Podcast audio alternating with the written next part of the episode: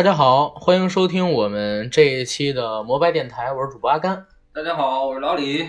今天呢，九哥又不在，今天还是我们俩来白活，但是今天我们是最有资格的，因为九哥不是北京人。对，啊，我们两个老北京来跟大家白话白话过去的事儿。对，白话白话关于北京过去的事儿，讲一讲北京的过去、北京的现在，还有我们臆想中的北京的未来，包括说有关于北京的故事、传说、老炮儿、对顽主对，会给大家讲一讲这期节目的缘起是什么呢？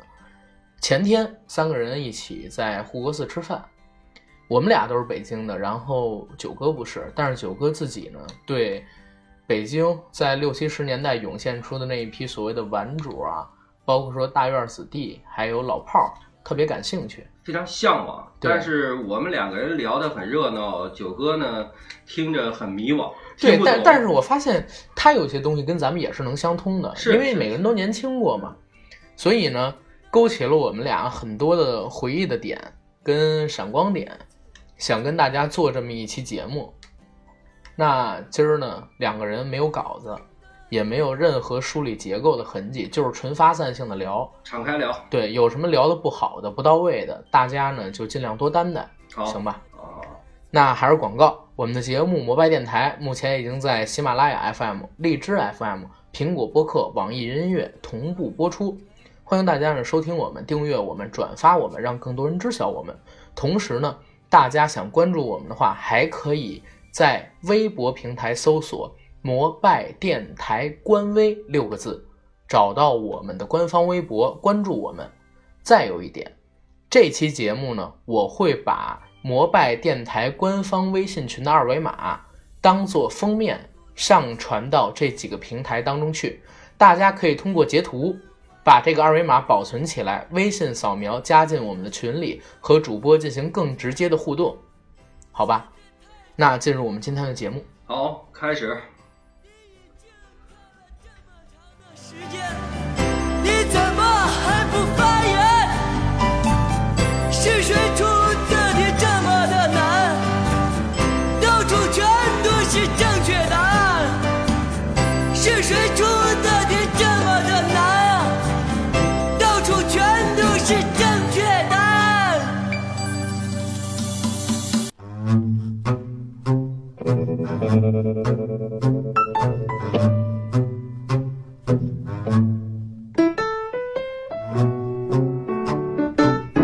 这一期聊一聊过去的北京故事，北京的老炮儿，北京的顽主，好吧？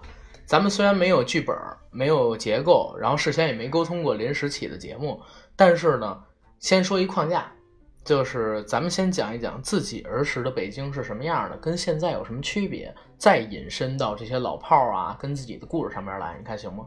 可以啊，以，啊那你先来讲讲自己儿时的北京跟现在的北京有什么区别？第一啊，我不是老炮儿，我也不是顽主啊，你应该算是老炮儿，半个老炮儿。我只是你占了“老”字儿，我我是现在所谓说的老炮儿，而不是当年的那个老炮儿概念啊。一会儿我们再说什么叫老炮儿。我曾经在二零零三年的非典的时候啊，嗯自己骑着自行车，那会儿我上班了啊，骑着自行车在广安门桥，我突然就心里边就生出来一句话，就叫“这还是生我养我的北京吗？”那我周围已经被钢铁丛林所占据。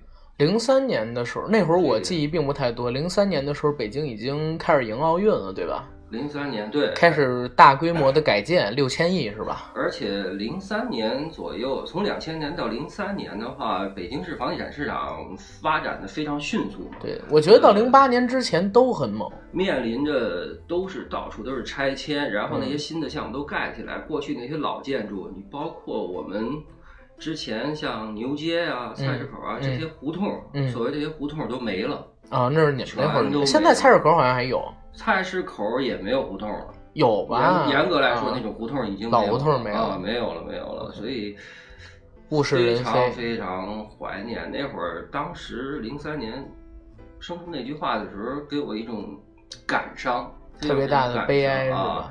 其实我现在我在说这些话的时候，我完全是处在一种回忆当中。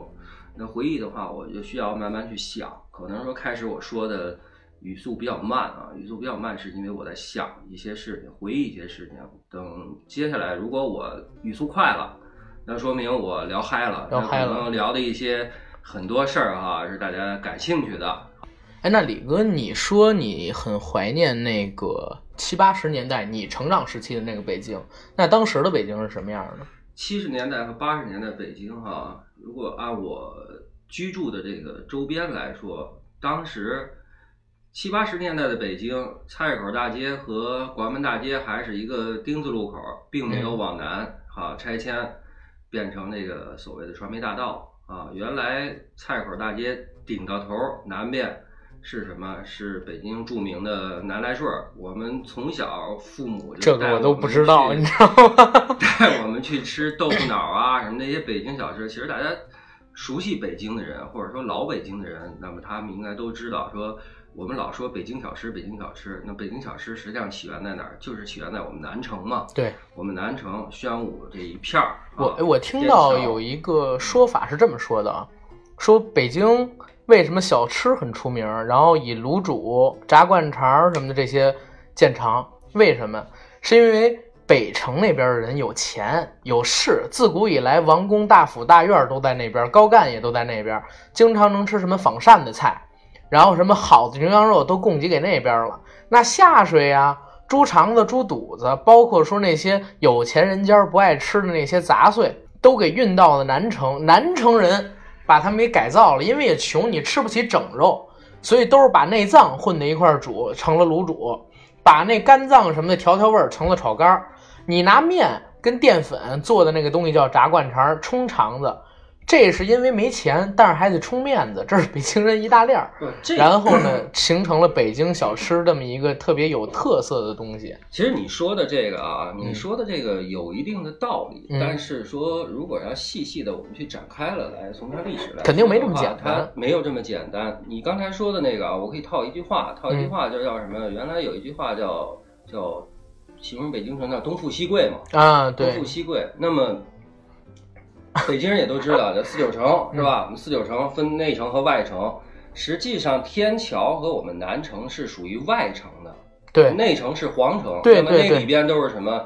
呃，故宫、对，皇帝住的地方和一些大臣住的地方。还有大学什么的，哎现在都是皇家园林改的嘛。啊，对对对对。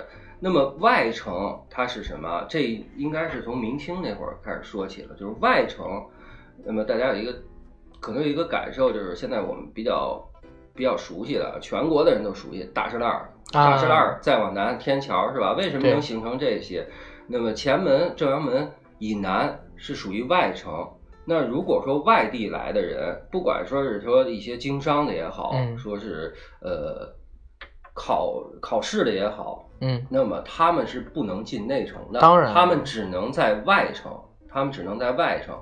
那么，所以才逐渐的形成一个规模，就是什么大栅栏这边做做生意的非常多，对是吧？餐饮非常多。那还有一个特点啊，可能老北京人知道，在大栅栏和天桥一带，包括虎坊虎坊桥，嗯，那么很多会馆特别多，会馆是很多会馆。那所谓的会馆，我说一个比较有名的，就是湖广会馆，是吧？国广会馆现在是特别有名嘛嗯，对啊在这个哦哦，我知道你说会馆什么意思虎坊桥啊？其实那会儿叫会馆，嗯，那么现在我觉得如果要套现在，就是外地的驻京办事处，对，但它是一个非官方的。那么会馆是什么？会馆是由各地的商人，那么他们自发啊做成的这么一个做成的一个民间的一个接待处。对对，那这也证明了说，周边外地人来了之后，聚居到这边，如果说你没地儿去，那么你去投靠老乡也好，去会馆也好，你会有一定的帮助。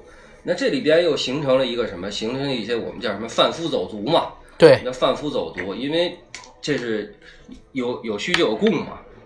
那刚才说的，刚才阿甘说的，说卤煮火烧和这个炸灌肠，嗯，其实严格来说，这个卤煮火烧和炸灌肠是属于北京小吃，啊但是我们经常说的北京小吃啊，那么它其实，它是占很大比例的是清真小吃，是清真小吃，是吗？啊，那么呃，这儿呃这儿我补充一下啊，啊就是我跟李哥不一样，呃，我这一代的人叫新北京人，我们是成长在八十年代末九十年代初，呃，不能说成长，我们是在那段出生的，所以我们根本就没有经历过动荡的六十到七十年代，改革开放初期的七十到八十年代，以及大家刚刚开始有钱市场化的九十年代，其实我都没经历过。包括经历了也不记事儿呢。我们真正成长是在零零年代，所以前期如果要聊六七八十年代的北京，这得李哥说啊，李哥你接着来。我澄清一下啊，六十年代也没我啊。哎，你那会儿都二十多岁了，你知道？呃，刚刚说了哈，嗯就是北京小吃，就是因为我们这个节目不局限在说北京人听啊，全国人民也都听啊。嗯我们说北京小吃，为什么说它是？其实百分之九十都是属于清真小吃。那么对清真小吃起源于哪儿？就是牛街嘛。对牛街。那么你家的 牛街，我家牛街，我家牛街。那么清真小吃，我们经常说的清真小吃，像说老北京的豆腐脑儿、面茶，嗯。什么酱牛肉哈、芝麻烧饼，嗯。呃，然后还有一些其他很多很多艾窝窝啊，什么乱七八糟，那些都是清真小吃，包括爆肚啊对、杂碎汤，那全是清真小吃。那么汉民的小吃两种啊，一个一个三种吧，严格来说，灌这个灌肠，还有卤煮，还有就是刚刚你说这个炒肝儿、包子哈，这属于是汉民的。那卤煮火烧是怎么来的？卤煮火烧啊，是因为当时当时这个我印象中啊，最早那个叫酥造肉，那个叫酥造肉。那据说是这个呃宫里边一个厨子嗯啊，厨子完了从宫里出来之后，自己在那边开一饭馆嘛。嗯开饭馆的话，他每天剩的这些下水啊什么的，他没用嘛。没用，没用，那那会儿做善事儿嘛，就门口支一大锅，把这些下水啊什么的都跟锅里煮，嗯。放一些你像卤煮火烧里边必必须放的这些，像什么酱豆腐啊，对对对，啊肠肠儿啊，什么呃肺豆腐干儿啊、肺头啊啊这些，包括火烧，这个卤煮火烧是死面火烧啊，嗯。是死面火烧，为什么死面煮不烂？得？煮。哎，它煮不烂那个东西。哎，我这儿说一好玩的，啊，李哥，你说卤煮火烧里有豆腐花，不是不是有那个韭菜花吗？没有对吧？对吧？没没有吧？我前两年你知道吗？我前两年有一大哥跟我说，说那个卤煮火烧啊，你要看有绿色的东西，千万别吃，因为卤煮火烧是不放韭菜花的。对如果有绿的，就是猪屎，肠子没洗干净。卤煮火烧啊，卤卤煮火烧好多外地人不知道啊。卤煮火烧实际上最有名的是什么？嗯卤煮火烧最有名叫小长城。小长城，啊，一定要吃小长城啊。，对，但是现在小长城好像也就一般，我觉得。呃，我一旦开了店成连锁，我觉得味儿就不行了。我我去年又去吃了一回啊，嗯那个味儿跟原来差远了，但是价格可真不一般，是，价格现在是价格也差一般了。对，嗯那说到说，把门口支一大锅哈煮这个东西，哎，他就发现哈免费的，嗯哎，好多人来吃，好多人来吃，慢慢慢慢的，好多人好多人去吃这个东西。哎，有一天他就很纳闷儿嘛，嗯纳闷儿就过去，他自己也尝，我操他妈的，说这个挺好吃。这真好吃假好吃啊！嗯，一尝，哎，确实好吃。从那以后，哎，逐渐的该收费收费啊，就形成这个卤卤煮火烧。我们叫卤煮火烧，其实它那个匾上叫小长陈，叫卤煮小肠啊，卤煮小肠。小长陈说这个，好。这你说早了啊，那那更没我了。这清朝清朝那会儿，我我们小时候吃的东西跟你们就不一样了。我小的时候是刚刚出现了肯德基跟麦当劳嗯，因为九十年代嘛，九十年代两千年代初那会儿，两千年代初的时候吃趟麦当劳还算不错呢，当时还算不错，你知道吗？九十年代初期是吧？不是，两年多呃九十年代末，哦，你最早是肯德基来，没有麦当你劳。小，对我应该是九十年代初期吧，嗯最早是肯德基前门那家，对前门那家，你知道最早的肯德基到中国啊，前门那家哈。那哎，是在前门还是王府井？前门正阳门那个那个原来那大碗茶嘛，OK OK，大碗茶，它只有鸡翅和鸡腿。没有汉堡。你听我说嘛，嗯就是这肉啊，嗯只有鸡翅和鸡腿，嗯，其他那些部位垃圾桶扔，全扔了。有钱是不是那会儿 那那会儿人家 ISO 严格嘛，啊？不像现在，因为现在不管肯德基也好，说麦当劳也好啊，那它都是什么啊？都是说加盟的嗯我不知道现在多少钱啊？前几年我知道说四百万加盟嘛，嗯所以现在你吃肯德基啊什么的，鸡脖子呀、什么乱七八糟那些都有了，鸡胸啊、鸡肋条全有。对但是原来味鸡只有鸡翅和鸡腿的啊，啊。我接着我接着说，就是我我们小的时候出现了这个，所以我在当时对什么所谓的豆泡汤啊、什么丸子汤啊、什么那个呃卤煮啊什么的，我好像失去了兴趣。但是吃了几年，我上大学之后，或者说上高中，高中快毕业的时候，突然之间我又对那个洋快餐啊没兴趣了。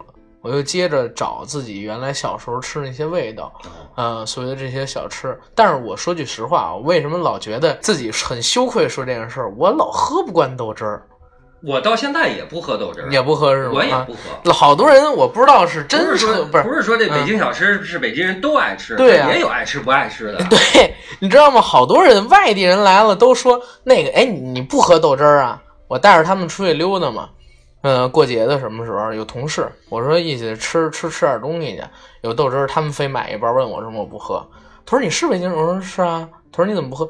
我说北京人就得喝豆汁儿吗？我 我就我就我就不爱喝那个，啊那真是馊味儿，我有点喝不惯。对。啊，我有点喝不惯那东西，炒肝儿什么的我还可以。炒肝儿啊，对，炒肝儿，我给你说一笑话啊。嗯 我我一妹妹小时候啊，嗯特别小，两三岁那会儿，她奶奶带她吃炒肝儿，她就知道吃炒肝儿什么时候去啊？小孩儿说咱快快收档那会儿去，为什么那会儿去啊？因为汤儿沉是吗？底下都是肝儿。对，哎，对，汤儿你先。买，上面都是。其实炒肝儿严格来说，炒肝儿炒肝儿吃的不是肝儿，嗯给你㧟一大勺子淀粉嘛。对你拿那个蘸包子吃两片儿肝儿然后有点儿这个肠子。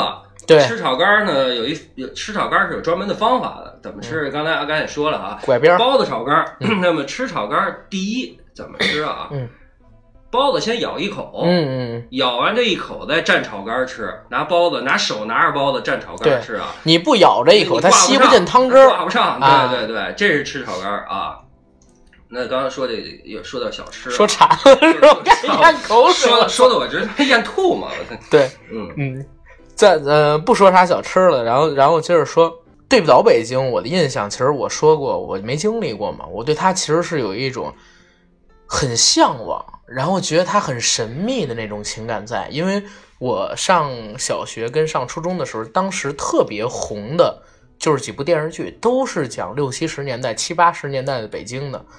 我列举一下啊，像是最早的刘烨跟孙俪的那版《血色浪漫》，嗯嗯，叶京的《与青春有关的日子》，对吧？嗯这是两部，影响力最大也是最好看的。啊那谁，嗯那个那个陈羽凡演那叫什么来着？陈羽凡演的不就《与青春有关的日子》吗？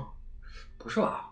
哦，那叫什么？呃，我我们什么的青春，那叫也是一部电视剧。啊，呃具体忘了那个名字了。，对，也是当时有这么三部，然后阳光灿烂的日子，那对拍多好。嗯，《阳光灿烂的日子》那就是我上高中之后，我自己爱看电影又翻出来看的，嗯包括《本命年》也是。但是电视剧对于老百姓其实来讲影响更大。我上小学的时候，真的《血色浪漫》红到什么地步，全家都在看。我爷爷奶奶、我爸、我妈，包括说是我们在假期的时候翻来覆去，我还买了一套《血色浪漫》影碟，因为我觉得钟跃民特带劲儿，特别带劲儿。而且《血色浪漫》里边还有一个咱们现在来看来特别牛逼的人，当然他不是在那个电视剧里或者说原型的小说里边牛逼啊，而是在现实生活中牛逼。皇亲国戚那里边有一个，当时我不知道，哦，戴眼镜儿那正不不，统哎，别别说别别别说他背景啊不，说他，不说他。因为现在是皇亲国戚，大家可以有兴趣的啊，查一下《血色浪漫》里戴眼镜儿那正统是谁？正是关尔正，同是穆童童。但那那哥们儿演的啊，我觉得挺好真好，真好真真好有劲儿他能把这个什么北京孩子那个那个那个又想坏啊，又坏不起来，那小痞子那劲儿，对演真挺好的。对，本色出演嘛。哎，班班里抄块板砖又不敢我我一直在想，《血色浪漫》能过审，是不是因为他？那不说这个，咱们 不说这个，不说这个不说这个。那几部电视剧我都喜欢看，但是你发现没发现一特点啊？嗯就是说在那几那几部电视剧里边，嗯咱拿《血色浪漫》说哈，嗯钟跃民一直说，你记不记得有有一个有一段情节是钟跃民关在号里了，啊。啊大家知道什么叫号吗？哈，知道橘子 不是号是牢房的意思，不就是橘子是橘子，嗯号是号嘛，号是牢房，橘子是公安局派出所嘛，对吧？关在号里，跟那哥们儿打起来了，你知道？其实他就说一句话，就你这样还还还当流氓呢。有那么一句话，有有印象吗有有哎，我觉得那个拍的很很严谨，在哪儿啊？因为钟跃民本身他是严格来说他大院儿子弟，对，他就不是流氓对，他他并没有说一个说我们现在比较流行的，像就你这样还他妈玩主呢？对，不是，因为大院儿是没有玩主的，那天是社会，不是大院儿。对那是两个两那天咱们喝酒的时候，在护国寺吃烤肉的时候，特地跟那个九哥说了。九哥当时问大院子弟算不算玩主？对老炮儿是不是就是玩主变成的？我们当时这么回答的，我跟李哥这么说的，我说大院子弟啊，永远是大院子弟，他能成老炮儿，因为现在老炮儿的概念跟那会儿不一样，叫那那会儿是老去炮局胡同那个局子里边蹲着的叫老炮儿北。京市看守所，对，然后呢，现在老炮儿是指曾经在一个行业里边辉煌过，或者说在一个行业里浸淫了很多年，对深资对，历的人。很深资历，浸淫很多年，有话语权对，资历老叫老炮儿。现现在的老炮儿给我感觉就像一个什么是，其实它是一个尊称了，是一个就是类似褒义词老前辈那对对对了啊。那高干子弟跟玩主都能成老炮儿，只要他们在某个行业，甚至说只要在当年牛逼过，就是老炮儿。对但是玩主出身一定要苦哈哈的，对对对，就是跟你干，我什么都没有，就是跟你干，凭一腔热血跟骨气，这是玩主。他他这两个其实是两个阶层。严格来说，大院子弟永远成不了这个玩主。玩主，那玩主他的出身肯定不是大院子弟。他儿子可能能成大院子弟，但他肯定是不行。啊，玩主其实玩主这个词啊，它是玩主和老炮儿这个词应该是六七十年代的。对啊，王朔的很多小说里写的都是玩主的故事，对对对，大院子弟的可能就那么几部。就那么几部啊。，对，到八十年代，我我我来说说八十年代吧哈。八十年代就是我们成长的这一代啊，我们成长这一代的话，当时不叫玩主，没有什么玩主。一说啊，你在这片儿，他们把那个主字儿去了，把主字儿去了，那叫什么？说哥们儿在这片儿倍儿玩儿倍儿玩儿。啊，玩儿。呃，不知道，我特就倍儿飒，最咧。呃，一会儿我再跟你说这些话啊，倍儿玩儿，那就说明他在这一片儿，哎，挺牛逼的，认识人多啊，叫玩儿。原来你记得有一句话叫玩闹啊，啊，我知道啊，玩闹哈，玩闹。特玩儿，这人是是说牛逼的意思啊。嗯，那其实，在那个年代，严格来说，就是说能打架那个对啊，出名儿，嗯嗯，嗯，北京真的出能打架的孩子。那那个年代，经常 学生们啊，经常说的话啊，青春期嘛，叫呲花打蜜嘛，啊，呲花打蜜。细管实际上，现在记得某些节目里边说过，就是说关于戏果啊，这个果儿和戏果，其实这个词并不是摇滚圈里边产生的，嗯，戏果是在六七十年代就有有的的，就有那个哎这个果儿是什么？给我理解就是，其实它就是小姑娘嘛，啊，漂亮姑娘。为什么叫果儿？因为果实永远是鲜嫩的嘛。对。细果实际上就是就是，嗯，呲不是叫坚果吗？坚果坚杵。尖儿货呢啊对。尖儿是新鲜的，细果就是调戏小姑娘，这种坚果是北京的姑娘长得好看，叫坚果。对这种北京的土话，到我们这一代基本都失传了。但是哪天哪天我们特意说一说北京这些土话。方言俚语咱别说土话俚语俚语啊。啊，一样。俚语，呃，我我一直现在常说的现在常说的就是鸭。嗯，啊，这这个可能也改不了，鸭。要不然就是蜜，蜜现在说的也少。鸭是一个鸭这个字啊，现在是用的比较多，但是鸭实际上是一个简化字，是是是，一个简化字。那鸭实际上全称叫丫头养的啊，对丫头养的，其实严格来说就是骂你就是私生子的意思，对啊，然后还有一个就是现在常说蜜，蜜这个东西没怎么改，但是我这一代的，包括我这后边一代的，就很少说蜜了。八十年代还常说，然后说滚儿的，真是就得七八十甚至六七十年代的人了。像为什么我很喜欢管虎导演、冯小刚主演的那《老炮儿》，那里边还原特别真实，就是对哎秀人家蜜，嗯，人家哎看这果儿怎么样？哎，你知道什么叫秀吗？知道啊啊，啊，绣是怎么秀？秀是怎么秀？不就是勾搭吗？秀蜜啊，嗯是严格来说是你不认识对方，嗯嗯嗯，上那儿没话搭了话去秀。哦，那叫秀我们叫秀一道啊，不是不是，啊就是勾搭的话是另外一个意思啊，明白了。我们叫秀一道，秀一道就是过去跟人家没事儿瞎逼蛋侃聊一聊啊。哦，那我知道了，那那个《血色浪漫》里，像钟跃民在冰场上边追孙俪，就叫秀蜜秀蜜呢啊，那个叫秀蜜。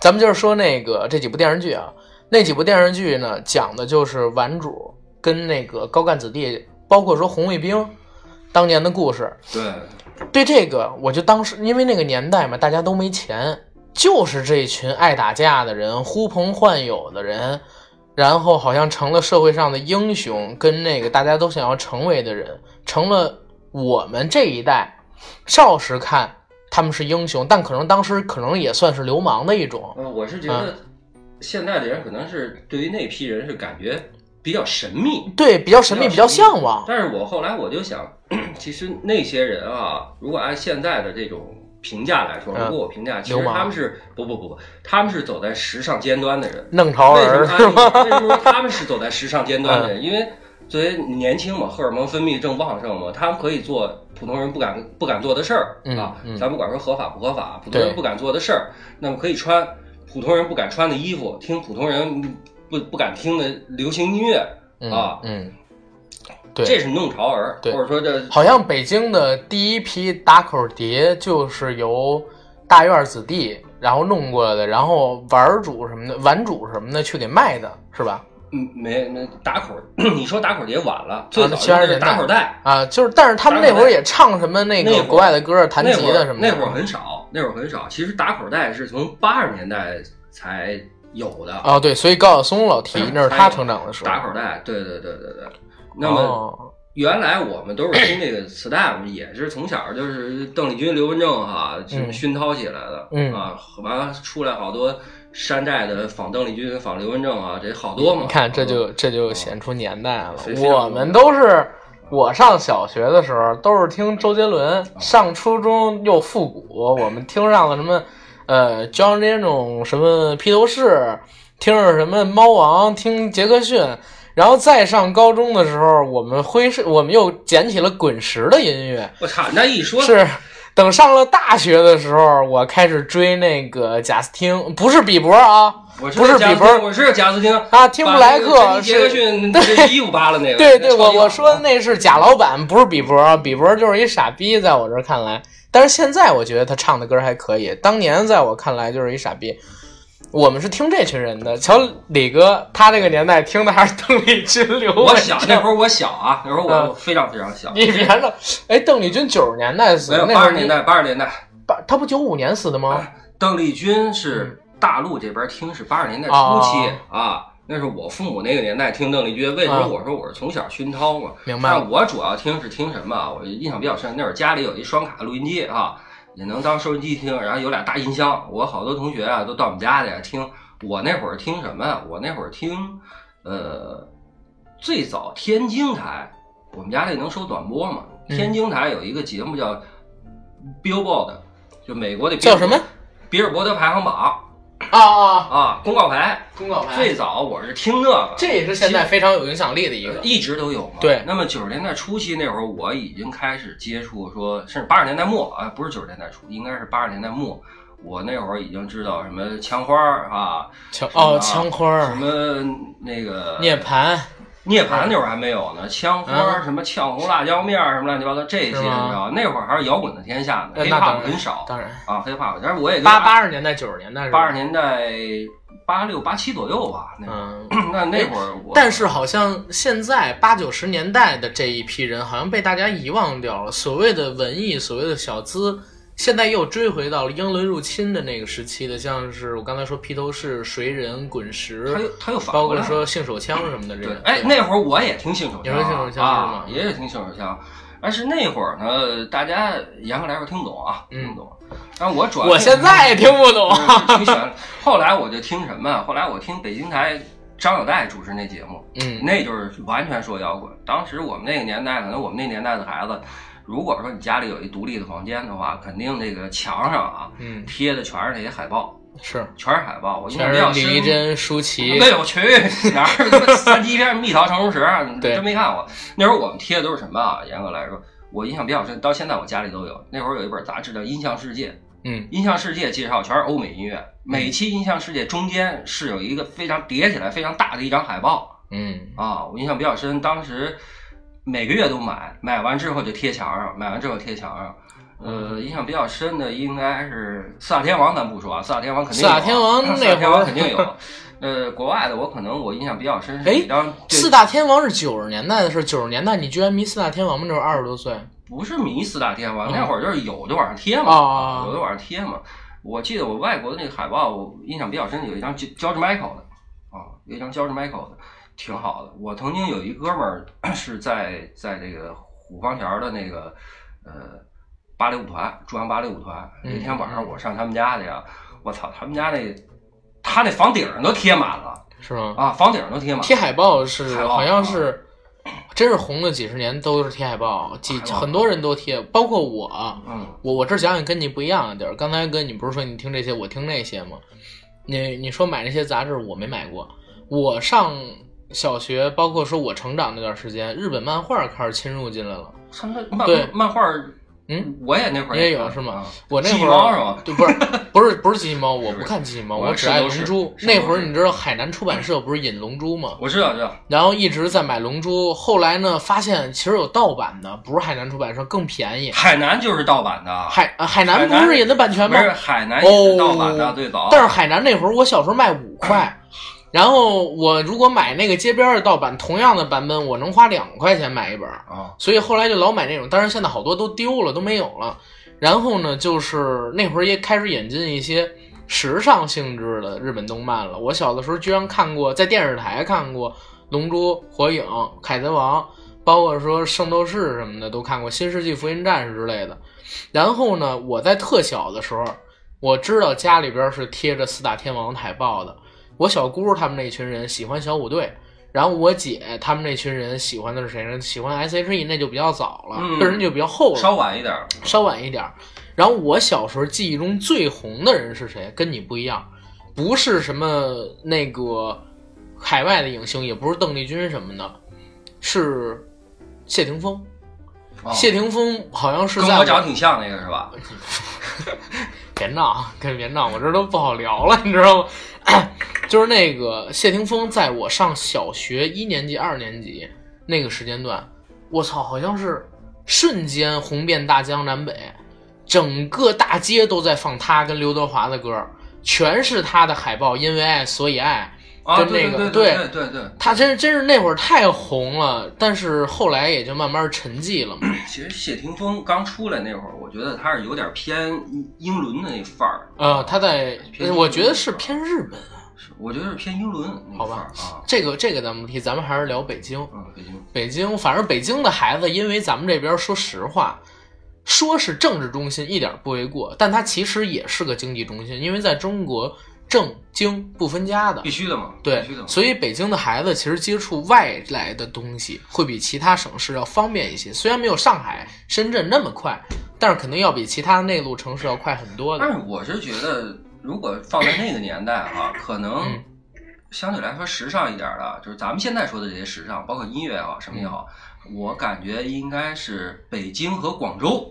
是走在前面的，因为广州咱们不说嘛，因为挨着香港嘛，对它受这个粤语的流行文化那个比较影响比较大。对但是北京谁都知道，因为中国的摇滚就北京出来的嘛，对对，所以我们接触那个比较我多。我我当年不能说当年我，因为现在也不大，我曾经对北京的摇滚乐做过一个梳理，就是咱们说，咱们都说啊，崔健开的第一嗓，这这这个你同意吗？摇滚第一嗓，中国摇滚第一嗓，就我了解的，嗯应该是我第一先知道是国语的啊，先知道崔健，嗯我认为那是然后摇滚的。对啊然后说是崔健唱第一嗓，但是为了为什么后期的中国摇滚乐全都扎根在北京？包括说为什么北京的摇滚乐长得这么厉害？我听过，我认为啊，我自己认为最有信服力的一个判断是这样的：北京特殊的政治环境，北京特殊的地理位置，跟它自古以来这些北京的摇滚乐啊，很多都是北城人，有名儿的很多都是北城人。因为他们接触的更早嘛，呃，也不光是因为北城人，刚才跟你说过，他们都是大院儿子弟，他们可以更早的获取好多对国外那些杂志啊、对磁带、啊，而且。摇滚乐啊，其实是一个特别看文化水平的一个。对对对对，为什么现在所谓的扭曲机器什么的这些摇滚乐做不起来？就是实际上他们在文化这方面差一点，很难写出伟大的歌。你看窦唯，你看何勇，你看张楚。张楚虽然不是北京的啊，就这一批人，从文化素养上来看，都不说崔健了，崔健写的那纯粹就是诗。他们就是因为是大院子弟，受到的教育好，环境熏陶好，同时因为这一批人经历过六到七十年代那段铁马冰河的那么一个封印时期，一旦解禁，爆发出的那种政治能量、艺术能量、生命之绚烂，是咱们现在想不到的。所以集中在北京这么一个特殊的城市开花了。刚才说了外来不是内内部的因素，外来的因素是什么？北京其实还是一个相当保守的城市，因为它政治很紧张，有很多的政治运动，当时在北京压迫了当时的人，特别大的政治诉求，通过艺术、摇滚这种呐喊的形式，做成了一个嗓子，向社会发出来了。所以摇滚在北京现在也是圣地，对吧？现在的基本上摇滚乐也都是在北京这边做大了，才能在全国红起来。但是现在圈里边人就开始说，因为现在已经包括崔健他也说，现在不是摇滚的时代，当然了已经不是摇滚的时代。我们在一个平庸的时代，我们是我们我我生长的就是一个平庸时代，我没有见过我这个时代的新诞生的艺术大家，只有过去已经老去的那些大师，像成龙也好像这些摇滚窦唯也好，我没有经历过他们最好的时代。呃，如果你你你说这句话啊，能再过十年二十年，可能当你回忆起来的时候，你生活这个时代也会有大师的，真的也会有大师，因为因为一代不如一代它它是需要一个什么？它是一个积淀时间去积淀的，嗯并不是说说在这个时候出名他就是大师，因为大师的作品是要靠一个时间来。可是我觉得是这样，就是以前我认为什么是大师啊，能对着时代有过呐喊，然后自己的这个呐喊能被人所接受，能够表达出一定的思想，然后这个思想对于这个时代是有先潮性的认识的，这个我认为是大师。但是我这个时代可能说有好听的歌，嗯可能说有突破性的东西，但是对于那种时代的，对于那种过去整个世界的那种影响的作品跟人，几乎就没有在我生长的这个时代。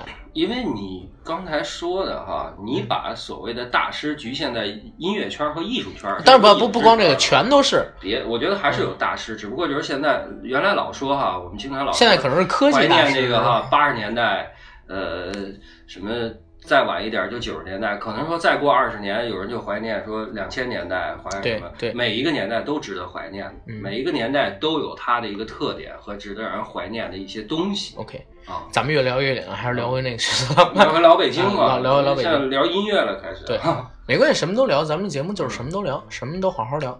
那个刚才说到《血色浪漫》，《血色浪漫》里边出现的那些人给了我特别大的一个影响。然后我就在高中的时候，因为爱看电影，嗯我翻到了几部好片子，嗯一个是王朔的《顽主》，嗯王王顽主导演是谁我忘了，但是那个片子其实就是王朔的风格嘛，他做的编剧。嗯还有就是姜文的《阳光灿烂的日子》，再有姜文的《本命年》，这三部谢飞导演的《本命年》，这三部在我看来是写了北京的六十到七十年代，写了北京的八十年代，还有写了北京的九十年代，对对对。对吧？写了北京的九十你刚才年代，说的是比较有嗯，北京的比较七八十、七八九、三十三个年代曲、三三部曲也是。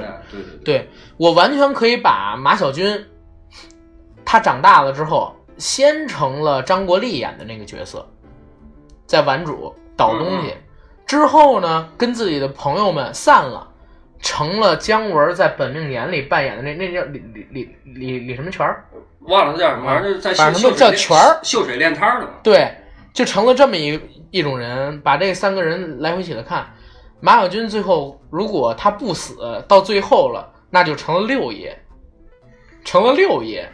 中间这几十年就因为这几部电影全都穿起来了，对，就全都穿起来了。哦我说那中间为什么零零年代没有马小军的电影呢？零零年代六爷讲了，六爷蹲过牢，就把这段全给穿起来了，对吧？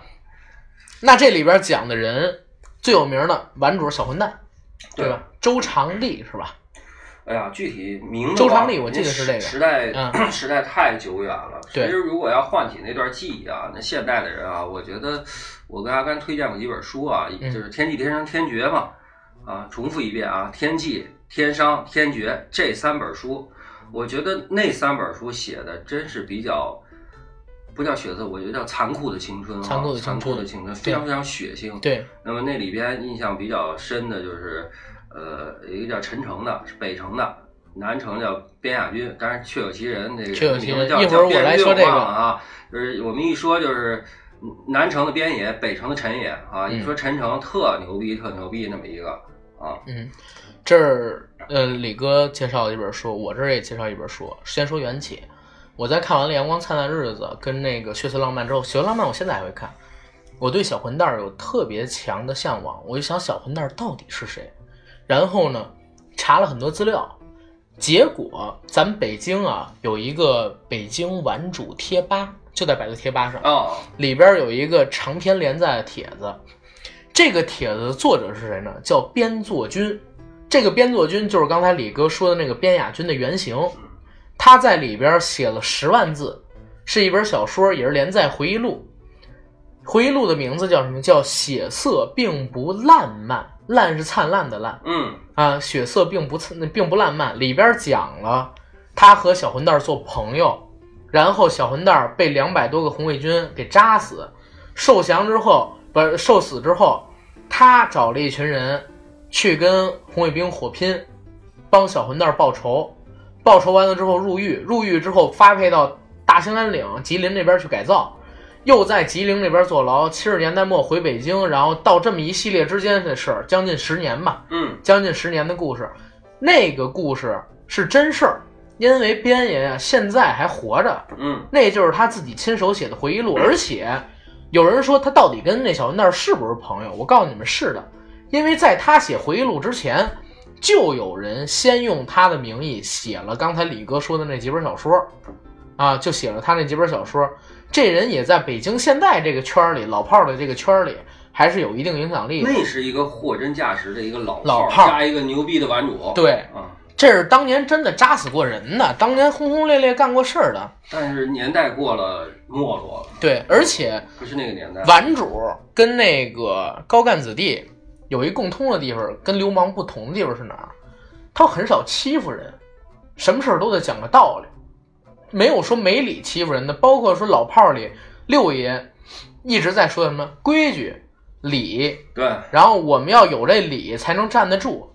那这群老炮儿遗传下来的，就是当年的顽主跟当年的这些高干子弟、红卫兵，在六七十年代，大家都没钱，我们呼朋唤友，我们去打，我们去闹，我们只是为什么？只是为一口气，并不是说我为了欺负你，为了钱对，啊！这跟现在的流氓是完全不同的，所以流氓永远不能叫顽主，流氓只是一小混混嘛。对，就是小混混、小混混古惑仔嘛，嗯对吧？古惑仔啊，说到古惑仔，我认为毁了一代人的电影就是古惑仔啊 古，惑仔，古惑仔这事儿，我操，毁了八十年代末九十年代初两千年的这些孩子们。现在还在糊他妈弄人呢，真不是，那不是一好电影，我觉得真的。嗯前 还聊那个让让九哥笑的不停那个事儿吗？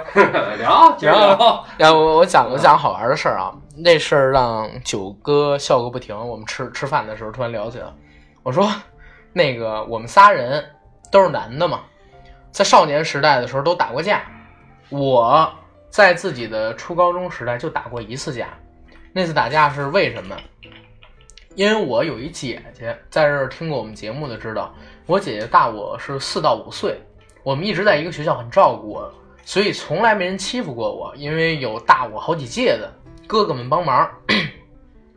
我上初二的时候，上初二的时候第一次被揍。我们班呢有一个长得一米八高的大高个儿，然后呢也不知道因为什么，一句话惹得哪儿不对了，跟我说下午放学校门口见。我以为他开玩笑呢，因为从来没人敢弄我。下午到了放学，出门七八个人把我围了，给我揍了一拳，然后跟他们先还了一下手，后来没打过，让我认错。我说周五，然后咱们怎么怎么样，他也说行。回到家，眼是肿的，躲着我妈，晚上说不吃了。然后呢，拿那个我姐的化妆品往那个脸上抹，想把这块给抹掉。那时候也小，不懂事儿嗯啊，我不我不怕说这个，因为这是真事儿。那抹这边想把这块青给掩掉，但是呢，还是让我妈看见了。我妈问我怎么着，我说是摔的，但是我妈肯定也知道是被打的，因为摔哪儿也不可能眼这儿青一块，就是啊，对，摔哪儿也不可能眼这儿青一块儿，因为那真摔的眼青了瞎了那一下。，对，但是这事儿我就想着，我不跟我妈说，也不跟我姐说，怎么弄？找找我们家周边的人，最后呢找到一个上高一的，你知道那句话在那个年代叫什么？怎么叫搓人。啊？对对，呃，找搓人，然后呢找找找找找找一我们家附近的大我两届的一大哥，两包小熊猫。那会儿我不抽烟啊，我我是上大学才会抽烟。我说两包小熊猫，人家说帮我出这个气，我说行，这事儿我不找家里边人，我得凭自己嗯啊。攒了一礼拜生活没吃中午饭，把那个打完之后给的啊。然后那大哥那天是我找到他是周二，周三中午我们在学校正吃饭呢，他呢就让我去带他带了一个哥们儿，让那哥们儿带着我，把圈儿我那人啊给带到我们学校厕所去了。当时我们学校还没盖楼，是一平房，厕所呢在那个操场附近，那边呢也没有摄像头什么的，离得远。把那哥们儿给拽过来了，拽过来之后，我找那大哥坐的那个松松树下边那崖子上，不是在厕所里边吗？不是厕所外边，哦厕所外边坐。我那天不说了吗？在那个松树旁边那个，就是那个那个砖块叫什么呢？那种青砖白的那那种，他坐在那么一上边，嗯然后呢，瞪着我那哥们儿说：“你知道你那天圈的人是谁吗？嗯是我弟弟，我们家，然后怎么怎么的。”然后呢，拿了一个柳树的那个树枝，然后往他身上抽，啪，抽抽了大概得有六七鞭子，一边抽一边说话。我操！当时我心里那个崇拜啊！嗯让那哥们儿给我当场道歉，那哥们儿认怂了，给我道歉，啊，因为好几个人在那坐着呢，在那边跟我道完了歉，让那哥们儿回去了，跟我说什么什么时候把那烟给我两盒，我说行行行，谢谢大哥。当时心里很崇拜，因为是我是被那哥们儿欺负，结果这哥们儿呢上来就把我那个欺负我的人给揍了，而且对方一句屁话都不敢说。传了几天，把钱给到了，我就干一什么事儿？嗯我觉得这是我第一次不靠家里边的人摆平一件事儿。但是呢，这件事儿之后，会不会有人还欺负我？我是不是还得像这样去花钱找人呢？我就干了一什么事儿？我就上淘宝。嗯，听到这儿的时候，李哥呀、九哥呀，尤其是九哥已经笑疯了。他们他们听到上淘宝这件事儿，因为他们打架正好在我之前，他们先说自己打架，俩人都是用什么钢筋子啊，啊，对，脑子、钢筋啊，什么桌腿儿、什么磨尖了。到我这儿，我说我上淘宝，然后九哥当时笑岔鼻了，笑整整五分钟。嗯那当时淘宝上边啊，能买那种没不开封的那种刀，嗯我买了一个开山，自己回家呢，瞒着我妈把这东西放床底下，没人的时候就在那儿磨，磨磨磨磨开刃了，拿报纸卷了，每天背着上学去。嗯这是当时的故事。背完这之后，没人敢招惹我。嗯，这这是我觉得每个男生啊，或者说我们那个年代男生都有人为什么要买开山刀？就是像李哥说的，《古惑仔》当时红啊。开山刀啊。对，《古惑仔》当时就是牛肉刀、开山刀嘛其。实我我、嗯 你刚才说完这个啊，那是叫开山刀吧？是开山刀。这么长，然后那你。那你那个啊年代开山刀了，就是说我回想起来啊，那么我们刚才刚才说了啊，说我们带脑子呀、管叉什么的，其实不管是我们那个年代还是他这个年代，他刚才说这件事儿哈，第一别学啊，第二就是说，啊，对对对，不要学啊，不要学第二。就是说，其实我们为什么带着家伙上学呀、我们不是为了说招谁，也不是为惹谁，我们纯是自卫、自保，嗯，就是为了自保。对，啊不被欺负。是吧？你看你这这么小，是开山刀啊！我一弟弟，当然比我小多了。我那弟弟那年代是我一看全改日本刀了。我到他们家一看，好，去一水儿的全是日本刀，长的短的。嗯嗯，那件事儿就是有机会再说啊。我那弟弟也挺玩的，那么一男的小孩儿，初中没毕业。嗯我那弟弟初中没毕业，嗯在这金现在是金融街，原来他们家住白塔寺那一片儿，倍儿玩儿。一说牛逼极了，一米八几，大个儿，壮极了。你看着就是提青皮，就跟小流氓一样，嗯，好跟小流氓一样二呢？啊！我第一次看见说把一个这个冬天的一件长的那个棉外衣里边捅一窟窿，我说你捅那窟窿干嘛？刀能放进去？得了，那你玩去吧。反正是这么弄的。我在当时刚才说了，打完那场架之后，弄这么一把刀，再也没有人敢欺负过我，或者说找过我的麻烦。那个当时圈我的哥们呢，反而跟我成了比较好的朋友，嗯，反而跟我成了比较好的朋友。但是呢，我我这儿也说一嘴啊，大家听到这个节目，刚才我说那么一段啊，小的时候可以干这种事儿，但是千万不要向往成为那样的人。对对对，千万别向往成。我认识的在学校的时候做混子、充牛逼的人，现在全成傻逼了，全成傻逼了。我刚二十出头，我今年不到二十四周岁嘛，这群人都全成傻逼了，一个月挣这么几千块钱，千万不要向往成为那样的人，这个对自己，尤其是青春期的自己，是百害而无一利的。对，越长大越发现，还是踏踏实实的。呃，你要想你要想玩个什么邪的，玩个什么花活，想冲一把，你在正事儿上边冲一把，好好学习，啊对努努力一定要好好学习。千万不要在这种事儿上浪费自己。我们说这个东西，不是说想让大家去向往老炮儿玩主、玩主、古惑仔、流氓的生活，或者说那种打架的日子，绝对不是那种日子，绝对不是好日子。这是要跟大家说的。那个只是当时所有人在青春期的一个一个经历，对，那么通过那个经历呢，那只当它是一个过程就完了，不要把它作为一个目标。我人生目标，我一定要成为陈浩南。我操，那千万别去啊！你成为陈陈浩南，你到不了陈浩南的岁数，你也就死了。对，啊陈浩南啊，永远都是一个电影人物，一个漫画人物，不是真的，对，过去真正打架的黑社会。过去打架啊，嗯，都带家伙，但是呢，真打起来的嗯没有一两场，基本上全打不起来啊。对，啊，不像现在说打 真打。为什么喜欢血色浪漫啊？我见过，我我自己很少打架，但是我真是见过血色浪漫，不是不是血色浪漫，阳光灿烂日子那样的场景。嗯，两波窜好的人约在一个地方，比如说学校后边小树林儿，刚见了面儿，忽然就来一大哥把这就给劝开了，俩人握手，打还没开始打呢，这种事儿太常见在北京，因为北京打架三局一定要先骂人，嗯，先骂人，然后骂人的时候还得各自叫一大哥，对，各自叫一大哥，先跟大哥说我要怎么怎么着，谁弄我。俩大哥如果认识的话，就是盘道嘛，嗯，就是盘道，就是这就是俩，这这就是属于俩事儿了啊。然后俩大哥到了现场，一看对方对方对方如何如何如何，就劝开了。三绝那叫什么呢？